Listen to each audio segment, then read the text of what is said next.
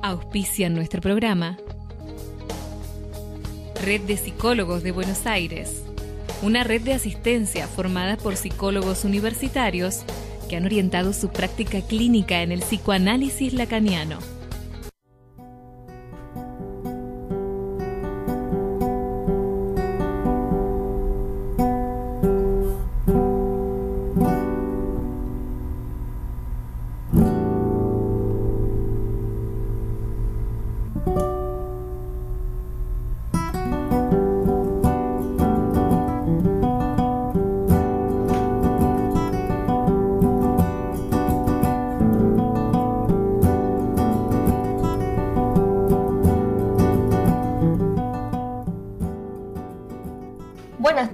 Y bienvenidos sean todos nuevamente a Artenea a través de mgradio.com.ar o si nos estás escuchando desde la aplicación que puedes descargarte en tu App Store MG Radio y dejarnos un mensajito, lo agradeceríamos. ¿Cómo están todos? Hola, buenas tardes, eh, bienvenidos al programa de hoy. Este, bueno, les habla Lucía, eh, escritora. Eh, recuerden, como siempre les recuerdo, y estamos Estamos esperando ansiosos otra entrada que la pueden leer en alecoinfinito.com.ar. y también, también les habla Emanuel Abraham, eh, estudiante y, de psicología y músico. Y bueno, el programa de hoy este, lo volvieron a elegir ustedes. Y la verdad es que fue, fue creo que fue de verdad eh, lo más reñido que, las elecciones más reñidas que, por lo menos. Que, sí, Dios mío, que la de la semana era 50% por un rato, 50-50 un sí, sí. rato. Sí, sí. De, repente, eh, la última estuvo a punto de empatar, o sea, de quedar empate. Y decía, bueno, nada, si empata, si empata, hablamos de las dos cosas, pero siempre terminando desempatando a último minuto. Fue, fue increíble. De verdad, bastante emocionante. Bueno, eh, Recuerden que estamos en el mes del terror, o sea, esto va a ser un tema también de, terror, este, por, por si algunos tienen un poco de sensibilidad al respecto. Recuerden que pueden escuchar, eh, pueden escribirnos a través de el Instagram eh, Artenia Radio, del correo Artenia, Artenia, FM Radio y de la aplicación. Sobre todo porque esto es un tema que, que, que abarca muchas películas de terror, abarca mucho, muchas cosas de la cultura del terror que seguramente a ustedes se les hace muy familiar. Esta semana la quisimos hacer de videojuegos, entonces habrán notado los que, los que veían nuestras historias que bueno, hicimos una encuesta con Resident Evil, con Silent Hill, con Aulas y con Fatal Frame. Bueno, eh, terminó ganando el, el, que, el más underground, eh, sorprendentemente, yo, yo juraba que iba a ganar Silent Hill o Resident Evil. Yo también, yo ya venía mentalizada de, oye, ¿cómo voy a hablar de Silent Hill 2 y 3? Desde el lunes estaba así. Sí, no, bueno, y Silent Hill, es, si, si quedaba Silent Hill y vamos a tener, es que Silent Hill tiene tanto contenido como podríamos hacer dos programas de Silent Hill, sí, relajados. Eh, de hecho, yo, a mí no me molestaría dedicarle un mes entero. No sé si la gente quiera, pueden dejarnos un comentario en el chat o a través de arroba radio, eh, Artenea Radio en el Instagram y decirnos, mira, sí quiero hablar de eso. De todas maneras, sí saben, ¿no? Que ustedes pueden dejarnos comentarios diciendo lo que quieren. Nosotros estamos preparando programas futuros justamente para responder a esas inquietudes.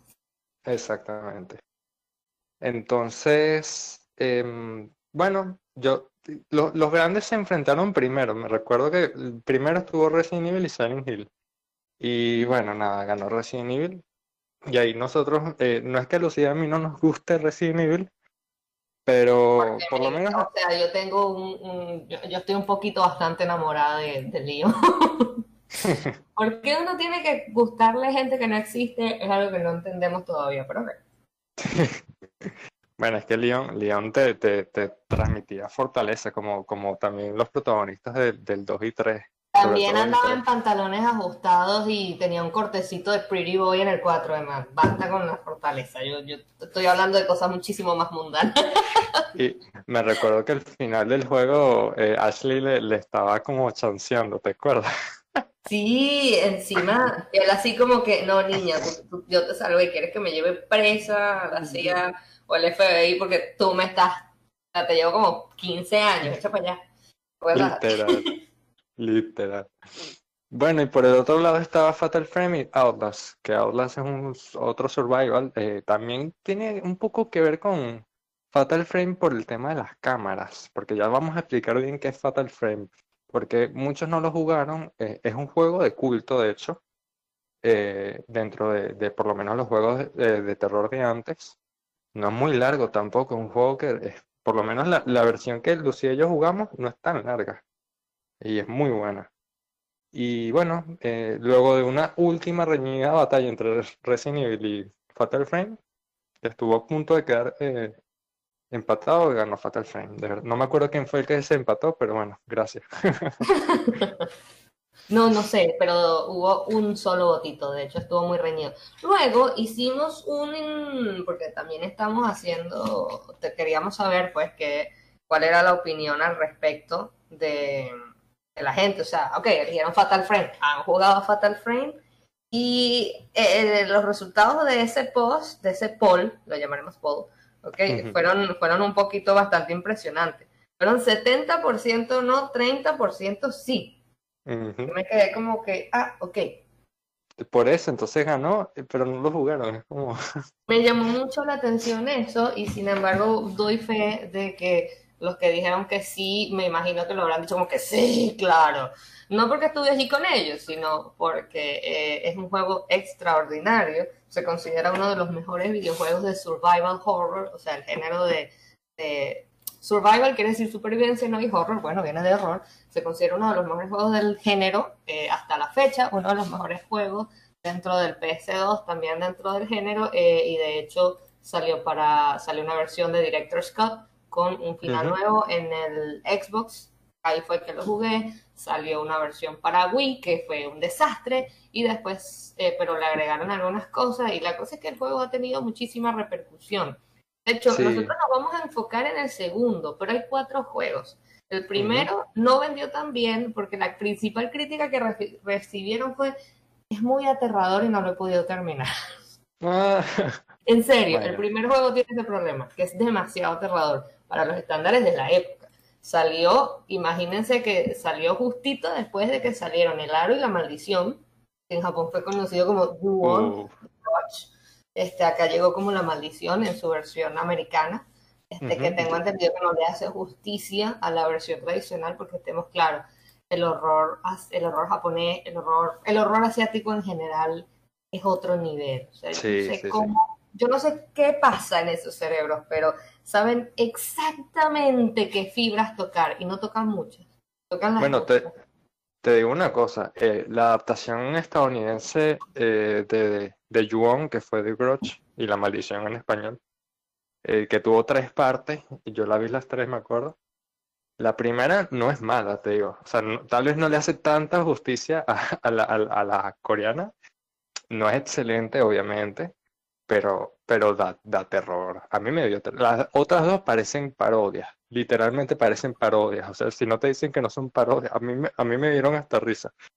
Pero, pero la primera es muy buena. Imagínate que qué tan aterradora tiene que ser la, la, original como para que su adaptación estadounidense también de miedo. No sé. También era que, también era que yo tenía, eh, ¿cuántos? 15 años cuando la vi. Puede que haya ah, también. Sí, también. eso también influye bastante. Y, Fatal Frame, por lo menos la, segunda versión, sí, tuvo la primera versión de Play 2, de PlayStation 2. Como dijiste, después le hicieron un Director Scott en Xbox. Y después hicieron esa adaptación en Wii que no gustó mucho. De hecho, se actualizaron más a las a la, protagonistas por alguna razón. Y luego hicieron un, no sé si fue un port de la versión de Wii o un remaster de la versión de Wii, pero un Wii U, me acuerdo. Sabes que Wii U no duró mucho, duró como cuatro años esa consola. Entonces, ya en sus últimos años como que le, le, sacaron ese remake y está medio, medio así, como que no mucho lo conoce, pero está ahí. Y me acuerdo que como no, la consola no tenía muchas, muchos juegos, no, porque era como difícil desarrollar para ella, eh, para el momento que sale eso, todos los coleccionistas de esa consola lo terminan comprando porque era como que, no salen tantas cosas y compran lo que, mínimamente que, que, sale, ¿no? Y me pareció curioso porque es como que yo en aquel momento no sabía que el juego tenía tanta, eh, repercusión, como para que se le hiciera ese por a Wii U, Wii U siendo que no, no tenía tantos juegos, nunca tuvo, de hecho, un buen medidor de eso es Assassin's Creed, porque cada consola siempre salen bastante, y Wii U tuvo uno solo, que fue el 3, entonces, mm. eso fue muy curioso.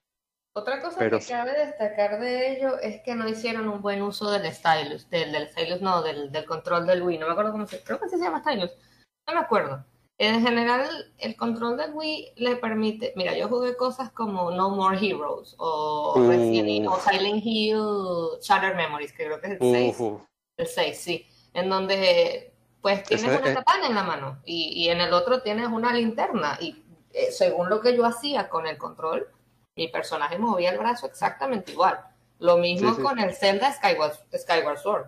El primer eh, el segundo link diestro, si yo muevo mi, o sea, yo movía la mano y Link movía la mano, únicamente la mano, estaba muy bien hecho, pero no sé qué les pasó. Acá no era el mismo control, no, no servía de la misma manera, digamos.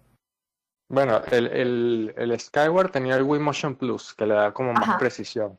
Sí. Pero, pero sí, habían otros juegos que no usaban el Wii Motion y eran muy precisos, como No More Heroes, precisamente. O sea, es otro juego este, espectacular y se los recomiendo. No hay que tomarlo en serio, solo hay que disfrutarlo.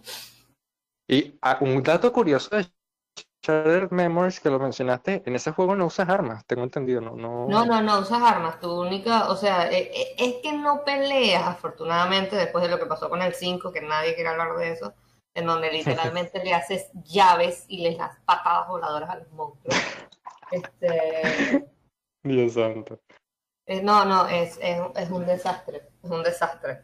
Entonces, afortunadamente no, aquí lo que haces es, es como un gran pasillo, es uno de estos juegos que son un pasillo enorme donde vas, las acciones, las escenas de acción, tienes que sencillamente correr y esquivar obstáculos y ya cuando estás en, en lugares más abiertos, este, pues ahí es que puedes, ¿cómo se llama? Ahí es que sí puedes eh, moverte medio libremente, pero aparte de algunos objetos en el inventario y, y la, la, misma, ¿cómo se llama? La misma linterna, no hay mucho más. Sí. sí, es muy interesante en el sentido de, de que estás haciendo, sin meternos a hablar mucho de eso, ¿no? Te, construye un perfil psicológico desde el inicio del juego, ese es el chiste, que estás a dos partes, estás jugando en, en Silent Hill y estás en, otras escenas en un consultorio, muy como Until Down, de hecho, y es interesante ver al final según y que te dan Tienes distintos, em, distintos finales según como todo survival horror, en donde, bueno, no como todo, hay sus excepciones, pero como la mayoría, en donde según las acciones que hagas o donde apuntabas el Wii incluso, eso el gato, perdón por el ruido, este, tienes, pues, te daban un final según qué tan perverso podía ser, qué tan bueno eras, qué tan yo no sé qué, era más ligado a ese tipo de cosas y eso sí, tiene uno de los mejores giros de historia al final. Yo me quedé como que, ¿qué? Hay gente que dice, ay, era obvio, y a esa gente le digo, cállate, cállate. Tú no sabes disfrutar un juego. Aunque yo me quejo mucho de eso. cuando veo que una historia es obvia, yo cuando sé para dónde van, me, me deprime, me aburre. Bueno, y yendo, yendo, porque claro, ya, Silent Hill es un juego, imagínate si nos pusiéramos a hablar del, del Yo tengo ganas de hablar de Silent Hill 2 y 3, o sea, yo podría dedicarme horas a hablar de eso. esos juegos son hermosos, son geniales. Yo nunca jugué el 2, pero sé bastante. Jugué el 1, jugué el 3 y jugué el 4. Y por el amor a Dios. por el, amor a Dios. Eh, en el 2 debuta Pyramid Head, ¿no? Tengo entendido. Sí, yo creo que fue ahí, sí. Que tiene su razón de ser muy bien hecha para Y ese no es muy largo tampoco, comparado con el 3. Yo creo que el 2 es más corto. Me parece que sí, ¿sabes? Porque en el 3 sí tienes que hacer un montón de cosas. Igual en el 3 creo que tienes más peleas en general. Él se enfrenta con unos monstruos todos bizarros. Sí, sí, hay toda clase de monstruos y puedes usar katana. Sí. Pero bueno, yendo, yendo un poco más en materia. ¿Qué es Fatal Frame? ¿Qué, de qué trata este juego? ¿Por qué, ¿Por qué en la imagen aparecían dos gemelas con la cara cubierta con el pelo? Primero y lo más importante, porque los japoneses son fabulosos. Esa, por cierto, es la imagen, es la imagen de la portada eh, occidental. En Japón, las dos gemelas estaban como que sentadas espalda con espalda eh, mirando hacia el frente. Este, y mm, me gustaría decir que es porque la, eh, ¿cómo se llama? Los japoneses son una cosa tremenda con el simbolismo. Vamos a mm. empezar por ahí. Y eso también hace mucha, mucha, como que mucha semejanza en, eh, imagen con este, con el Onryo, ¿no? Con este demonio japonés que tanto han, han puesto en películas y, como La Maldición y El Aro precisamente. Exacto. La Onryo, para que tengan una idea, es esa mujer muy, muy pálida, con el pelo muy, muy largo y muy negro, que viene a cobrar venganza. Es un espíritu vengativo, eh, muy hermosa, muy peligrosa, qué sé yo, y sale, de hecho, nace de la época del Edo gótico, le llaman así el cine japonés, en la década de los 50 y los 60. Mm. Este películas como Ugetsu no Monogatari o, los cuentos de Ugetsu, este, qué sé yo, La mansión del dios gato o Tokaido Yotsuya Kaidan, que fue, que e, es interesante, pero la han, la han vuelto a hacer esa película como 20 veces a lo largo de la historia, porque de hecho la primera película japonesa que se tiene noción es la grabación de una obra kabuki del mismo nombre, ¿verdad? este, en donde un samurái se enfrenta a un a un oni, a un demonio, digamos, un espíritu, no me acuerdo muy bien qué era, pero básicamente sí, o sea, eh, viene de, porque todos estos imaginarios están muy metidos en la cultura, porque vienen del teatro kabuki y del teatro no. Por cierto, si a alguien le interesa, la historia en la que está basada esta se llama Momijigarai, Momijigara, ajá, Momijigari, perdón, Momijigari, y la película se llama Tokaido Yotsuya Kaidan, que por las imágenes que vi es una locura y hay que verla, pero bueno. A todas estas bueno. es del 2003. ¿Qué edad tenía yo? Tenía como 14 años salió. Yo lo habré jugado a los 15 más o menos, porque llegó rápido a Venezuela. En 2003 yo tenía, ¿cuánto? 6 eh, años, más o menos. Ok, yo sí lo jugué un poco más recién y, ¿tú sabes el Mediterráneo? ¿Sabes cuál es? Sí, claro. Bueno, yo vivía cerquita y ahí en el Mediterráneo, en el sótano, ese es un centro comercial o una galería, depende en el país que estén, este, que está en mi ciudad, Valencia. Ahorita es una casa embrujada porque da miedo meterse allí porque te van a robar y te van a robar los órganos también. Este, pero allí había en la planta baja un lugar en donde podías ir a jugar online, ¿ok? Eh, buenísimo. Tenían sus Xbox, sí, tenían sus Xbox, tenían sus Play y tal te, te cobraban por hora, un cyber, y tú ibas con el propósito de jugar o alquilar juegos, porque de hecho podías comprar los juegos y los regresabas cuando terminaba y no te, llegaba, te llenabas de cosas. Y si había algún problema con el CD, tenían la, la decencia de decirte, bueno, toma, lo cambio. Yo me lo compro para, yo lo juego, de prueba, ¿no? Yo lo voy a probar y tal. Y, y, me asustó, me asustó. En la primera parte yo estaba y oh my god, ¿qué es esto? A todas estas recuerdan Fatal Frame 2, de Crimson Butterfly, o la, la mariposa, ¿cómo es Crimson? Escarlata, la mariposa. Escarlata. Y nada, lo jugué, me, me, me, asustó para la vida y yo dije, bueno, yo quiero jugar esto en mi casa, yo no sé cómo lo voy a jugar, pero yo lo voy a hacer. Mira, Emanuel, yo la regresé. Yo regresé el CD. Pero no pudiste pasarlo. No, no, me asustó, me asustó mucho, me asustó muchísimo. Que eso es genial, ¿no? Habla mejor del juego de lo que habla de mí como jugadora, pero Completamente nivel, nivel, yo no voy a tener esto en mi casa. Lo jugué a las 3 de la tarde, me acuerdo un día que regresé del colegio. Me senté a jugar y tal, después de comer.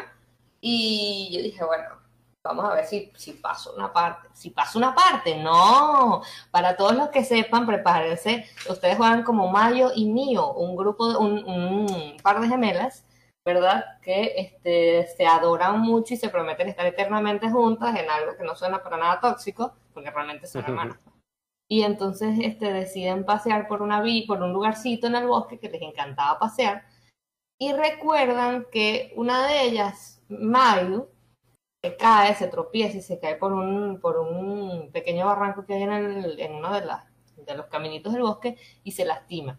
Hasta ahora no me quedó claro si Mayu nunca más pudo volver a caminar bien o si se volvió a lastimar recientemente, porque de hecho tiene como una, como un, para que quede muy claro, tiene un vendaje en, el, en la rodilla.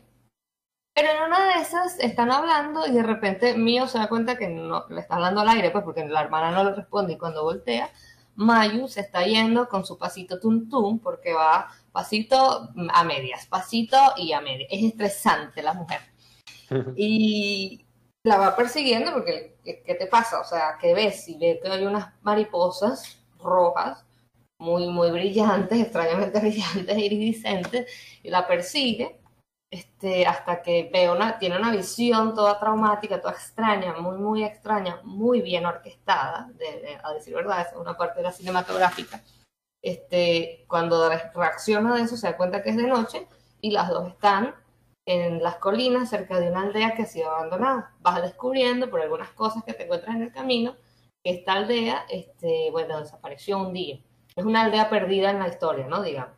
Y cuando están allí, eh, creo que la mejor, uno de los mejores sustos que tiene la, serie, el, juego, es que están afuera de una casa, ¿no? Pensando, bueno, como que podríamos ver cómo salir de aquí. Estoy un poco asustada, le dice mío, y le ponen una mano en el, en el, hombro y ella la agarra como que tranquila, gracias por estar aquí. Y pero Mayo está pasándole por el lado. Cuando se voltea, no nada, por supuesto. Tú ya en ese momento estás como que he debido irme por, no sé, Crash Bandicoot, algo así. Sí, sí. Entrando a la primera casa. Claro, lo que pasa, lo, lo que pasa con ese juego, con ese pueblo, eh, precisamente es que ahí se perpetuó un, una especie de ritual, de un sacrificio de una gemela que, que, que desencadenó una maldición, ¿no?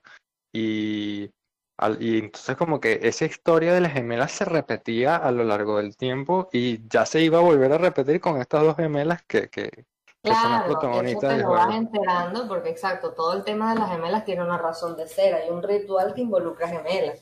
Y hay un montón de fantasmas en una villa abandonada en medio de un bosque, o sea, no salió bien tipo. y, bueno, claro, ustedes te dicen, ¿y cómo se, cómo se desempeñan estas gemelas en, este pueblo?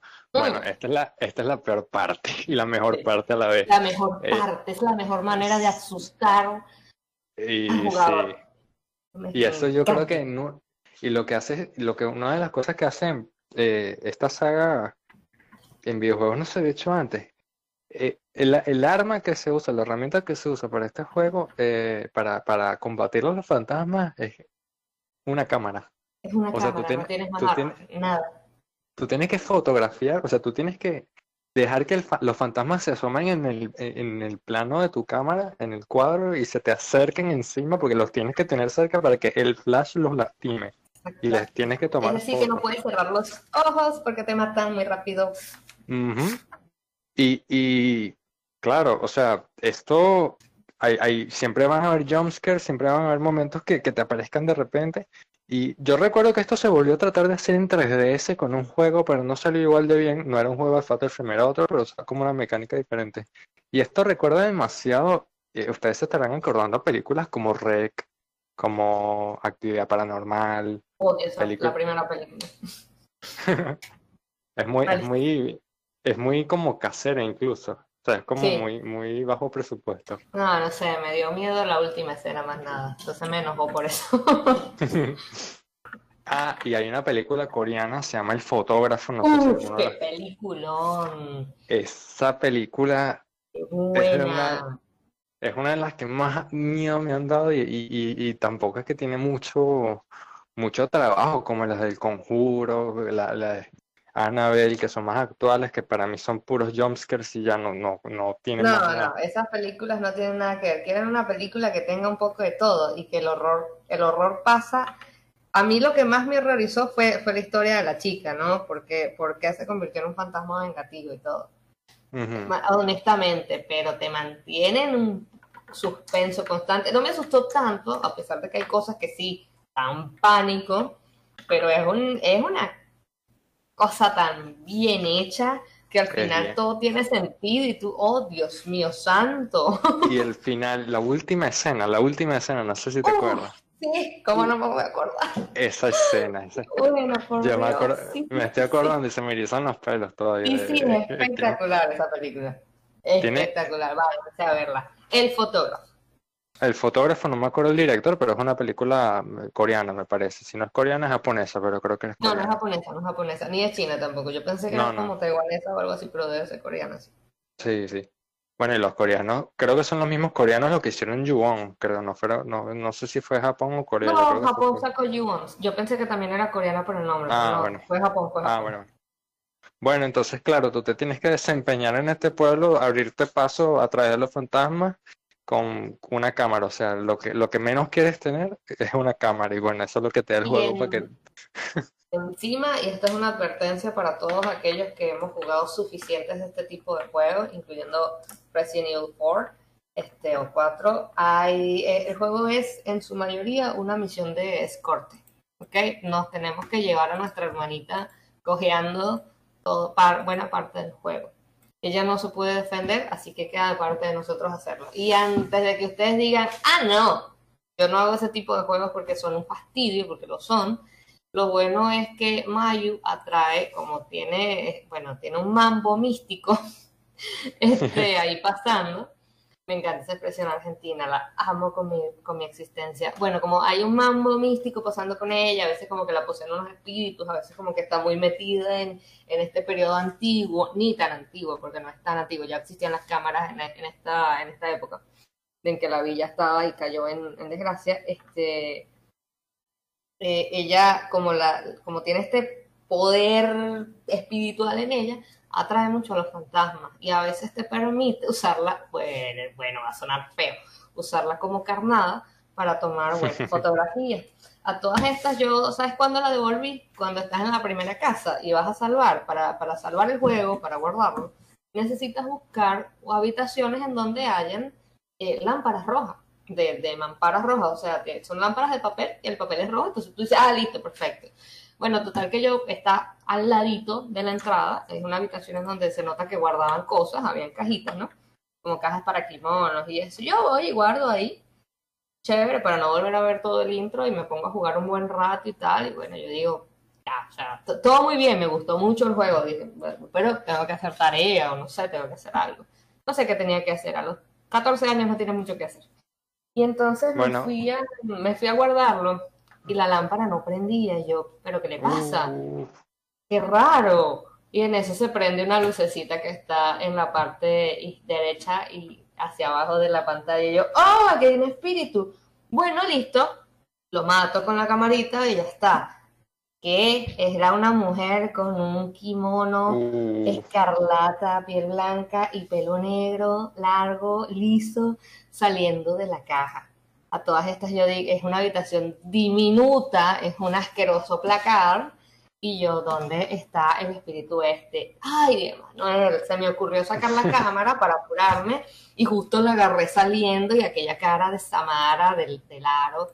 No, uh, no. la maté y estaba temblando cuando guardé, saqué el disco y yo dije, lo regreso mañana. lo regresé. No.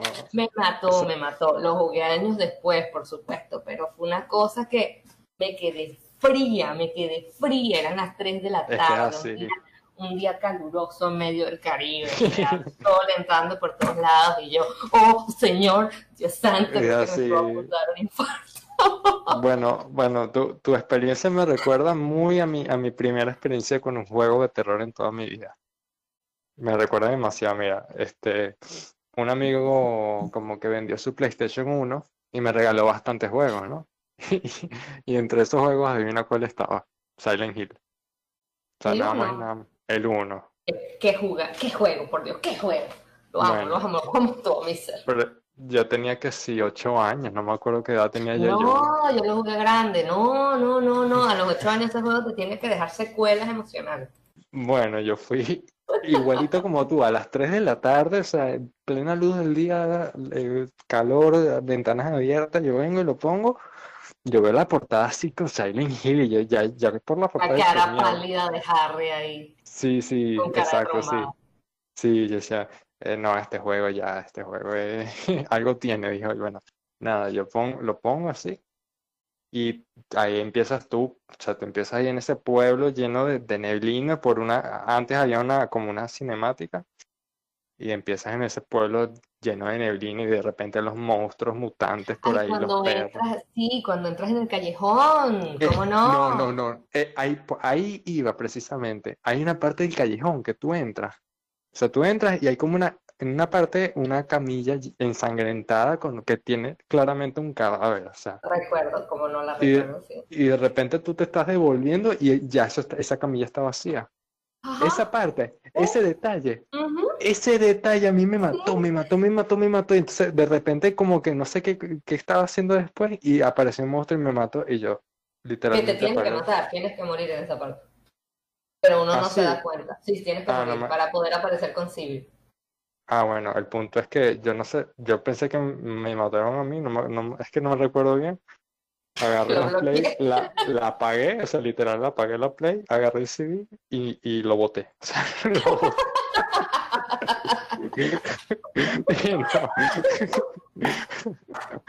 Así, sí, por lo menos tú, por lo menos tú tuviste la decencia y que no lo devuelvo, ¿no? No, ya lo boté. Ay, lo que pasa es que te daban un descuento, ¿viste? Yo soy una persona.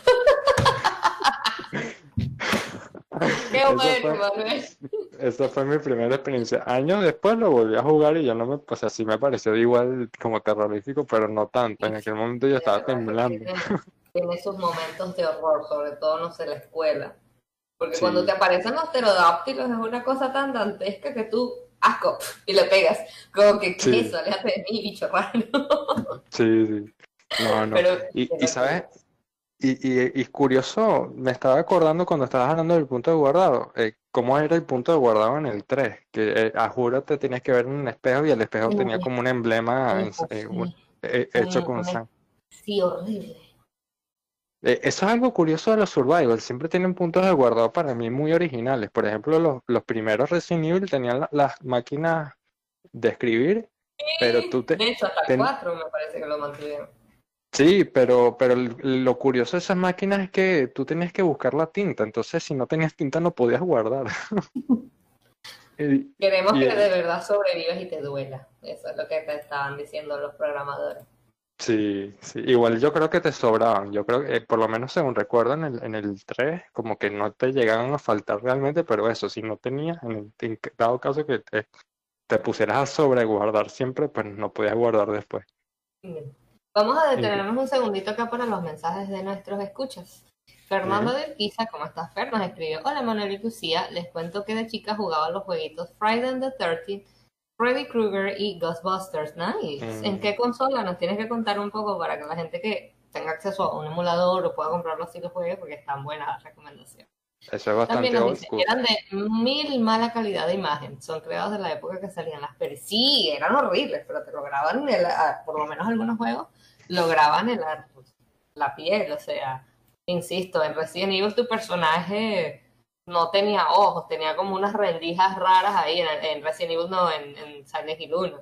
Y Resident Evil era todo, todo, todo muy cuadradito, literalmente. Sí, sí, sí. Pero te daba pánico.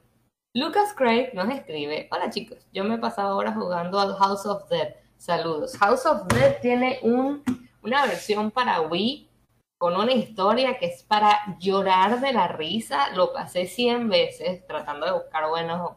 House of Dead, no lo recuerdo, era un juego de arcade que pasó después a otras consolas, donde tenías que, bueno, caerle a tiros a un montón de zombies.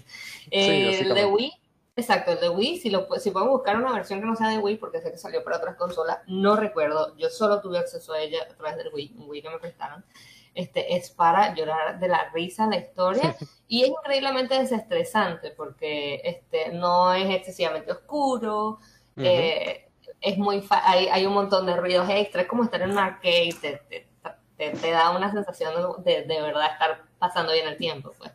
Y Adriana de San Martín nos recién escribe y nos dice, hola chicos de Artenea, mi hijo se pasa horas jugando a los juegos de Play. Resident Evil, las imágenes son muy reales, a mí no me gusta para nada. Pero a él le fascinan, cuantos más terroríficos, mejor saludo. Entiendo que no necesariamente nos gusten, este, sin embargo, eh, si los está viendo en inglés, déjame contarte que te estás ahorrando un montón de plata.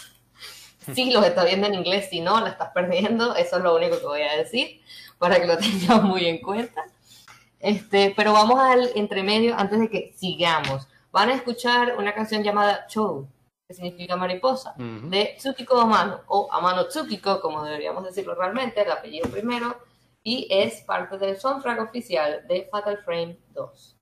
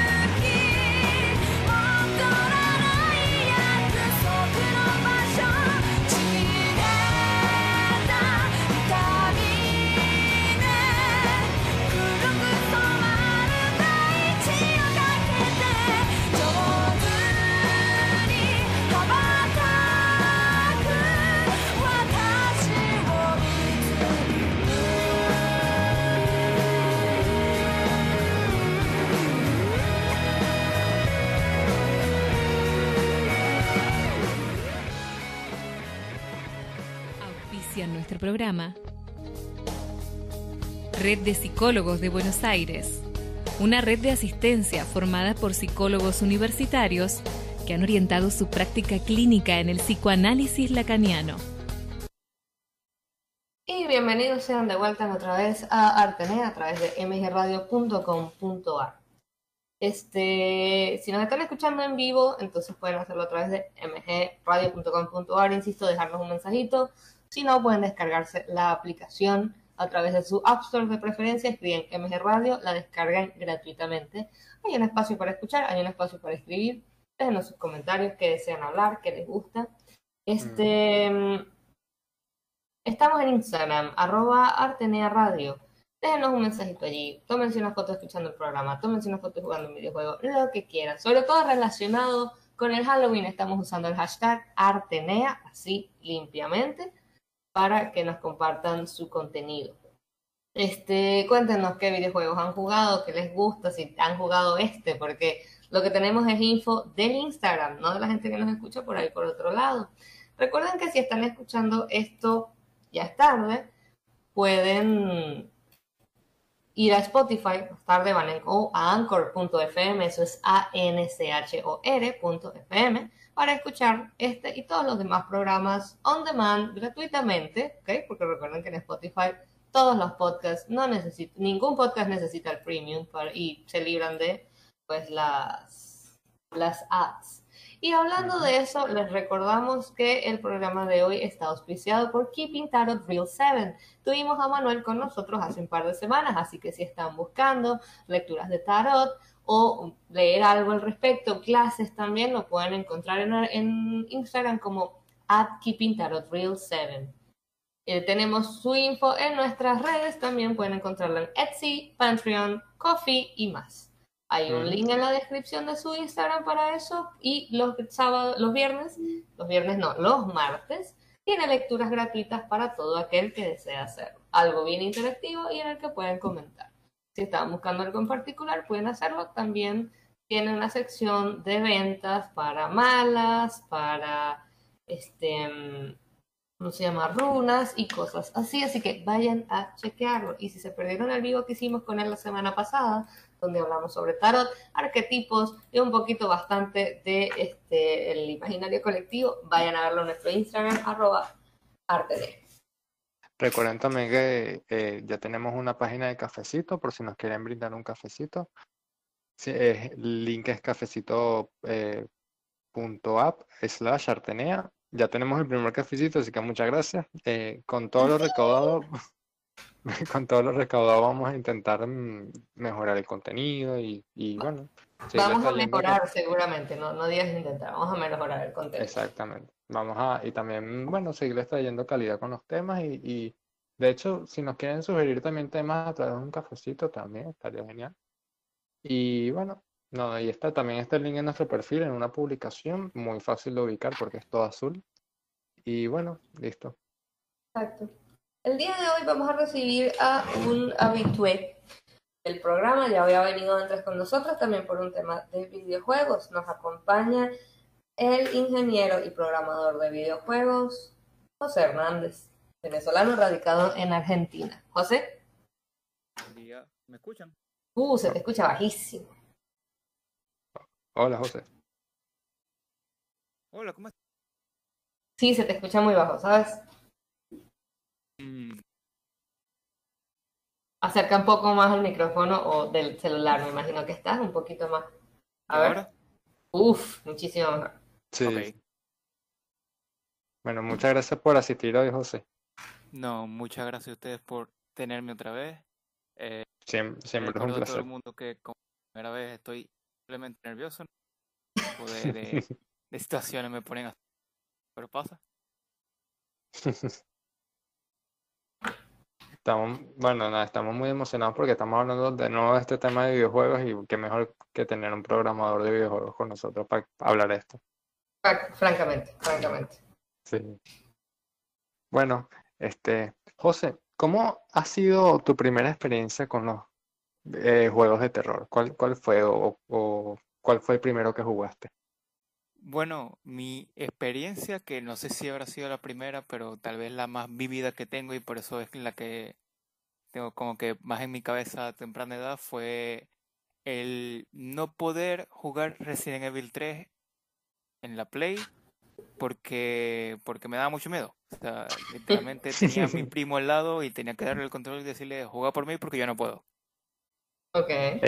Es, que es muy, es, e, es, muy desesperante que te sigan Nemesis. Sí, sí, los momentos cuando salía Nemesis yo, yo dejaba de funcionar.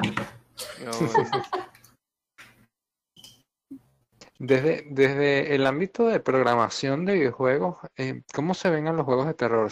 ¿Hay algún patrón con respecto a, al, cómo se hacen, ¿no? ¿Algún estereotipo en ellos que se pueda notar? Que obviamente los que no sabemos de programación eh, se nos escapan esos detalles.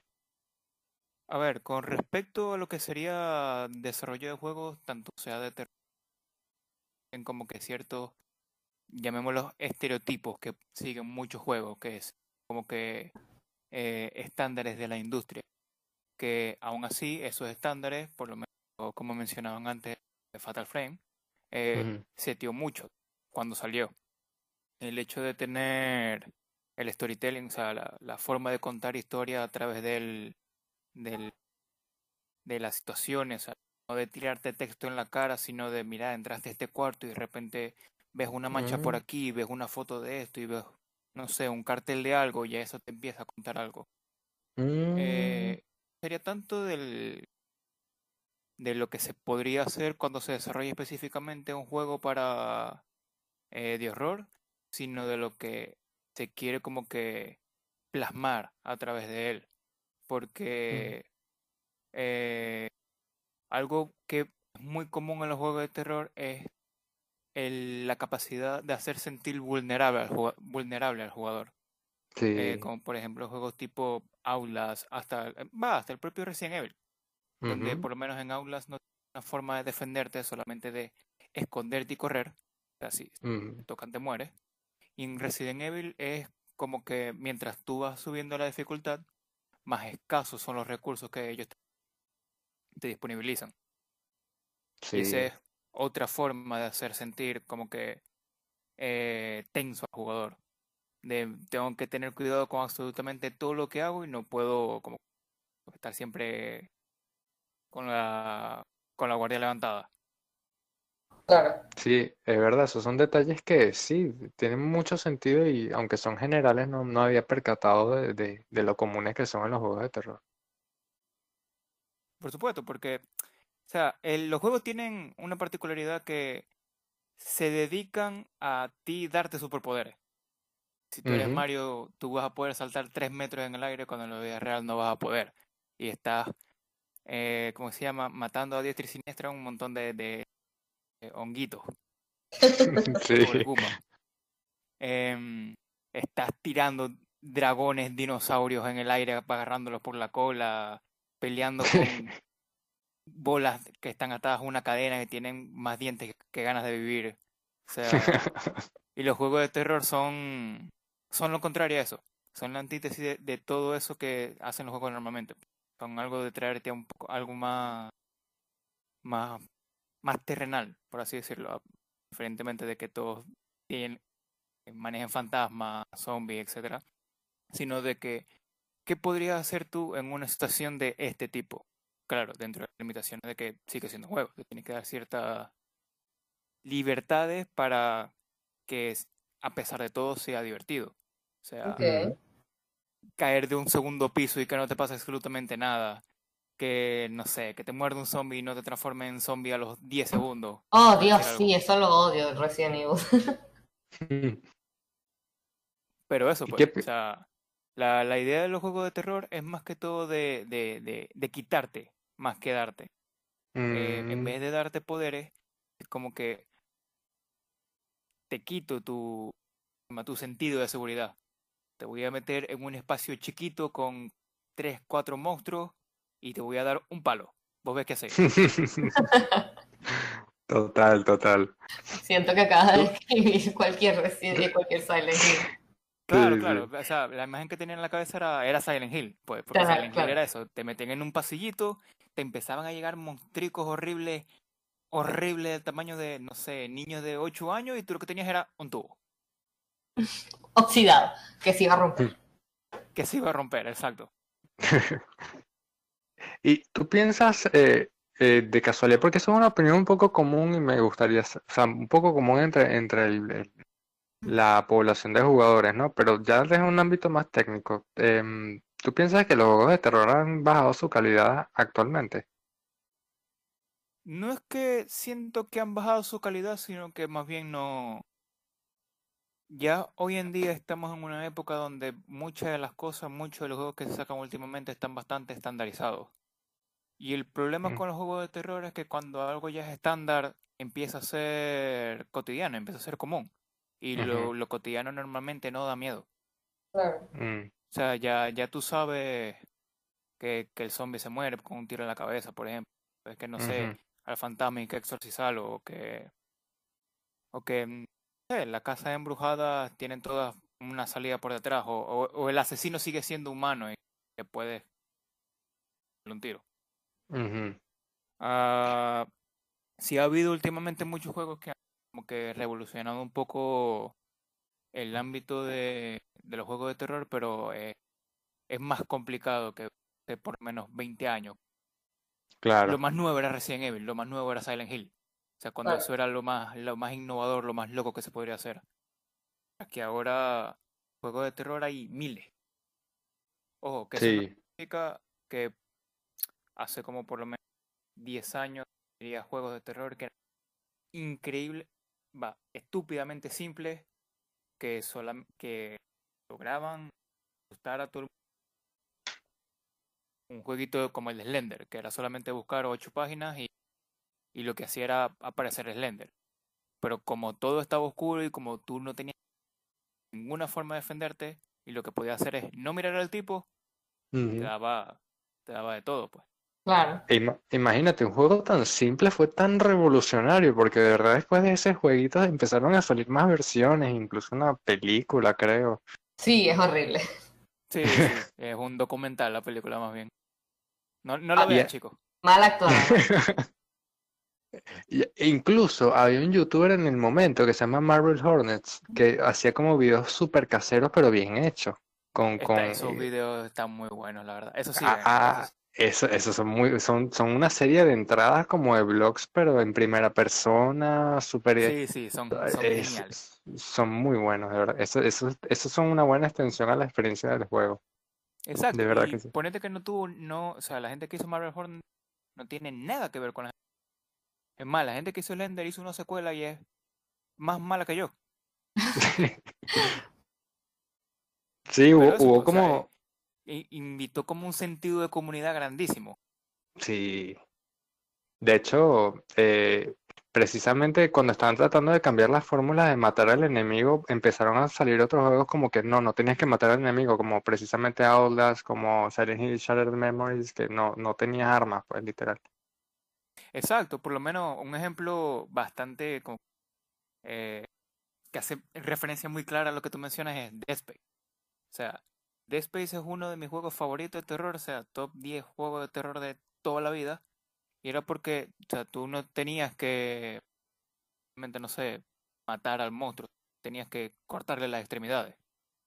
Y el hecho de que tú uh. tuvieras que, o sea, pensar en la forma en la que lo ibas a hacer, porque no era que tú le cortabas un brazo y moría, ¿no? Tienes que cortarle varias veces, de cierta forma, y los tipos, y los monstruos salen de, de los ductos de aire. O sea, y son ductos que no te los da por sentado tú vas caminando por toda esta nave espacial que como es del futuro tú tampoco sabes bien que es un ducto de aire y, y que todo te salga de ahí. Uh. Es horrible porque tú, no, tú más bien estás acostumbrado a disparar al cuerpo y el hecho de que te hagan disparar a algo que es como que más evasivo ya te da un sentido de, de desesperación. Ese no es el que tiene como monstruos de la serie de Alien. Sí, eh, son parecidos son parecidos. Ah, son parecidos. Sí, ese yo vi unos gameplay hace años y de verdad me, me, me, me, me pareció que daba bastante miedo. No, es buenísimo, de verdad. O sea, uno de mis juegos favoritos de toda la vida que creo que haber pasado como 20. Segundito, porque también tenemos comentarios de nuestros escuchas acá. Tenemos que, eh, Ferrer quizá nos dice que ella hace rato nos había contestado esto, ¿no? Yo lo jugaba en la compu, ahora creo que hay versiones mejores esos que yo jugaba hasta la música era mala. o sea, quédense tranquilo, quédense con los títulos que conocemos, no quiere decir fe. Juan Cruz, Juan Cruz de San Peña, de San Peña creo que quiso decir. Hola, yo juego a veces a The Last of Us y Karina trae el juego otra vez. Mi hijo juega The Last of Us. Luego nos cuenta José qué opinas de esto. Morenita Casera, ¿cómo estás, More? Nos dice, yo jugaba Silent Hill porque me gustó la película, pero la dos no. Ojo con esa película, que si están esperando la misma historia, nada que ver. Sin embargo, me parece que cada uno está buena. La segunda quiso ser más cercana a la historia original de eh, Resident Evil 3, que el juego es espectacular. El peor susto que me pegué yo con Resident Evil 3 no ni siquiera era para, ni siquiera era un jumpscare. Literalmente entro con Heather, estoy en un hospital, ya por ahí vamos mal, en el Silent, Hill. Silent Hill, Sí, y cuando abro una puerta la cámara hace una cosa muy extraña. La cámara salta de detrás de, o de, de arriba de mí o detrás de mí y se pone en un rincón de la habitación contrario a la puerta y se ve un tobo, balde, cubeta, whatever you want to say it, eh, que algo le está goteando encima. Ese algo obviamente es sangre, ¿no? Hay algo encima de eso recogiendo algo y suena la gotita cayendo, ¿no? Yo me acuerdo que eso me traumatizó a niveles mm. indescriptibles. O sea, yo dije, no puede ser que asco, me dio asco, me dio trauma, me dio todo. Así que, a jugar el 3.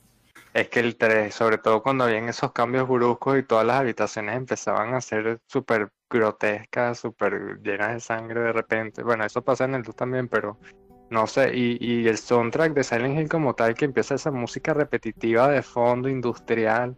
Eso le da, eso, eso es, sin eso el juego no es igual, sin esa música, es increíble. Sí, bueno, eh, el Dead Space tiene un soundtrack muy parecido al de Silent Hill. O sea, ¿te escuchas el soundtrack de Dead Space?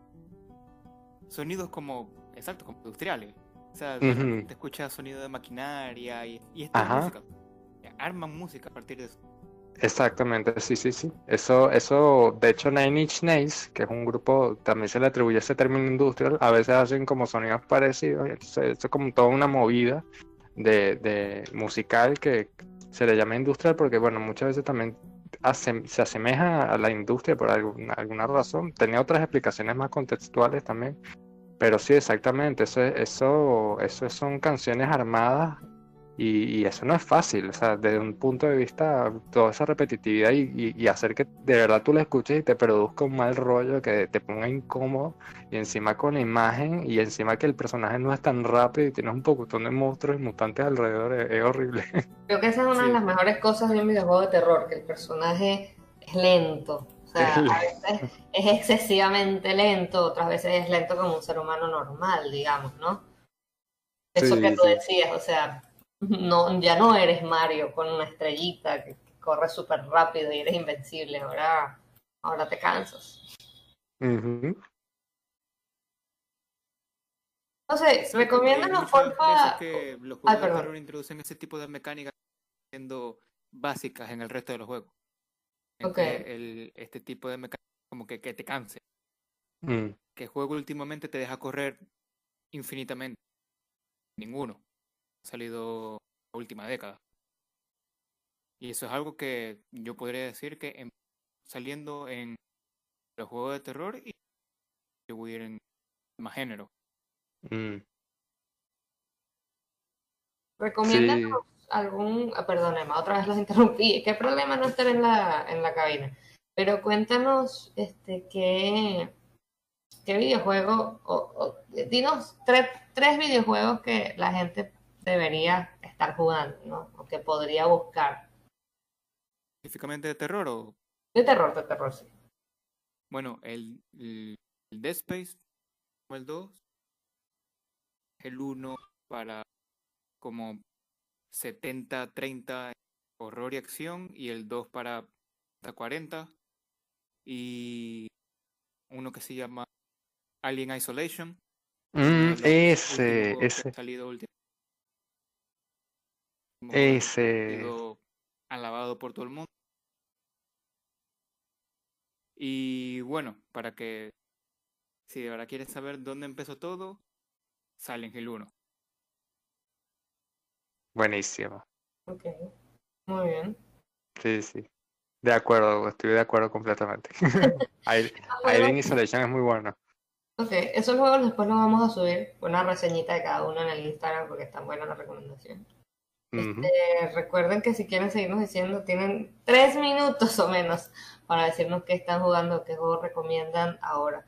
Yo no me puedo eh, cansar de recomendar Resident Evil 3 porque me parece genial, además de que la protagonista Heather es chica que, sí, que fue arrojada a estas circunstancias y eso no la hace menos merecedora de, porque es, complicado, ¿no? Cuando de repente sagas que son completamente, o sea, que los protagonistas son, suelen ser hombres, de repente como Jojo, ¿no? Jojo's Bizarre Adventures, metes a una protagonista femenina y por ahí no está bien recibida, pero Heather es, es brillante, es fantástica. También eh, no lo jugué, vi un gameplay completo, se llama, eh, bueno, es el Resident Evil 7, eh, parece, parece un Silent Hill y me espantó a niveles muy profundos. Yo no podría jugar este juego, honestamente, así que lo recomiendo. Y por supuesto, jueguen Fatal Frame 2. ¡Uh! Un mensaje.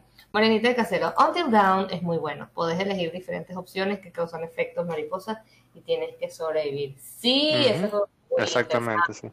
Muy, muy interesante. Hay que jugarlo ¿Algo más que decir? ¿Jóvenes? Yo estoy ya bien. Eh, con respecto a lo que me me pegó mucho sobre ese juego es que el juego es así porque tú tienes de protagonista. El juego Silent Hill se ha caracterizado. Te estamos hablando de temas internos de la psiquis del personaje que tú no ves a, simple vista, es que buscarle un trasfondo a los entornos para todo que es, o sea, ¿por qué el personaje está tan loco? Y el Silent Hill 3 de verdad que trata temas muy particulares de la mujer. Sí, sí, sí. Temas exclusivamente de mujeres. Prefiero de que Hill 3 es así, tiene header de personas. Si hubiera tenido cualquier otro, cualquier otro tipo, hubiera sido el mismo Silent Entonces, bueno, estamos listos. Este, muchísimas gracias por habernos acompañado hoy. Muchísimas gracias a ustedes por sus mensajes y recomendaciones. Recuerden que el programa va a salir en repetición en vivo a través de mgradio.com.ar y a través de la aplicación el martes a las 22 horas argentinas.